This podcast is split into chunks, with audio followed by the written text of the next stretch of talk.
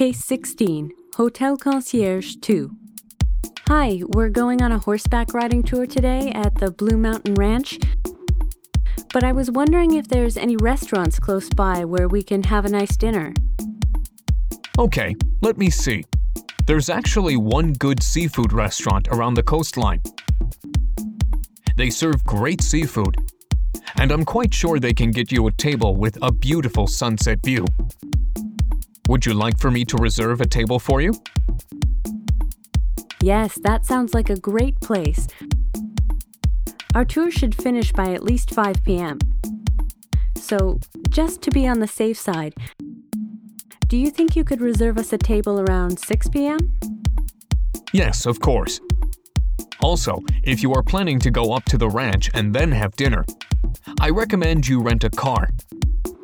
It's also a nice drive up there. That is actually a good idea.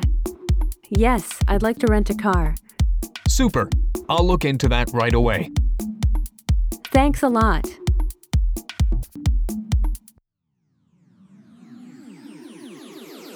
Let's try repeat mode. Case 16, Hotel Concierge 2. Hi, we're going on a horseback riding tour today at the Blue Mountain Ranch.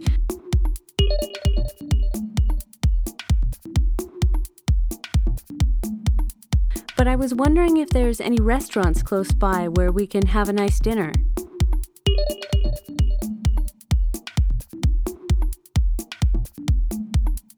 Okay, let me see. There's actually one good seafood restaurant around the coastline.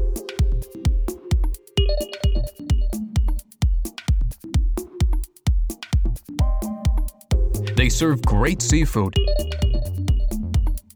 And I'm quite sure they can get you a table with a beautiful sunset view.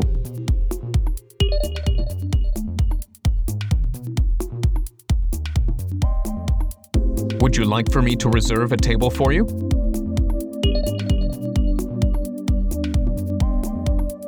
Yes, that sounds like a great place.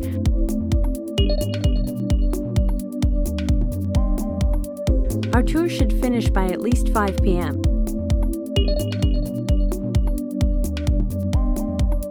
So, just to be on the safe side,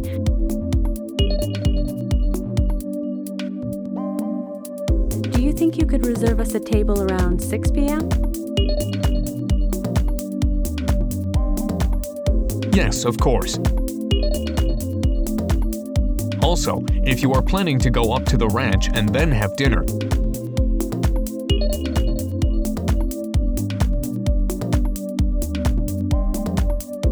recommend you rent a car.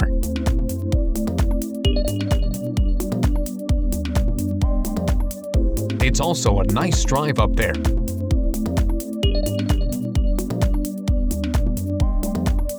Hmm, that is actually a good idea. Yes, I'd like to rent a car.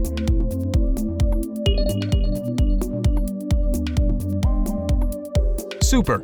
I'll look into that right away.